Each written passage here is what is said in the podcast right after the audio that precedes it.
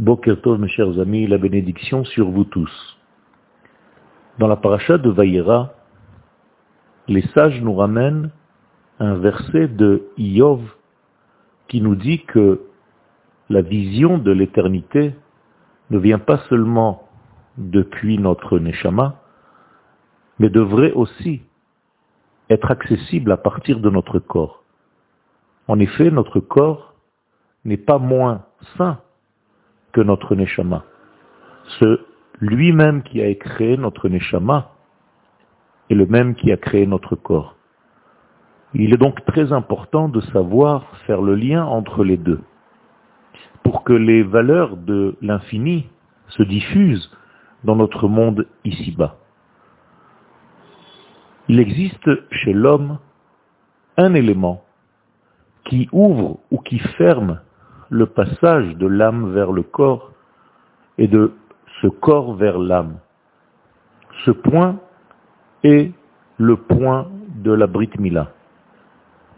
Lorsque nous faisons à un bébé la Brit Mila, en réalité, nous faisons un lien entre la Neshama et le corps.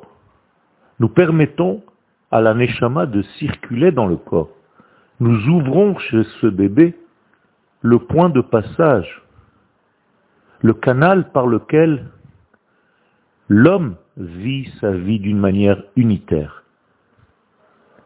Non seulement par des pensées, non seulement par des concepts spirituels, non seulement par le souffle, mais aussi par la matière, et je dirais plus par la chair elle-même. Il y a ici donc une leçon primordiale, essentielle dans le judaïsme, qui nous enseigne que l'homme doit servir à Kadosh Baruch de tout son être. Or, l'homme n'est pas seulement un esprit. L'homme, c'est un esprit dans un corps. Mais pour que le corps soit un réceptacle de cet esprit, il faut qu'il y ait une ouverture, un passage, qui fait le lien entre l'esprit et la chair de cet homme-là. La Brit Mila, c'est l'acte qui va créer cette ouverture, qui va réouvrir en réalité ce qui s'était fermé après la faute du premier homme. C'est donc un élément primordial qu'Abraham découvre et qu'il nous fait découvrir par la même sous la forme de cette mitzvah de la Brit Mila dans la paracha de Vaïra.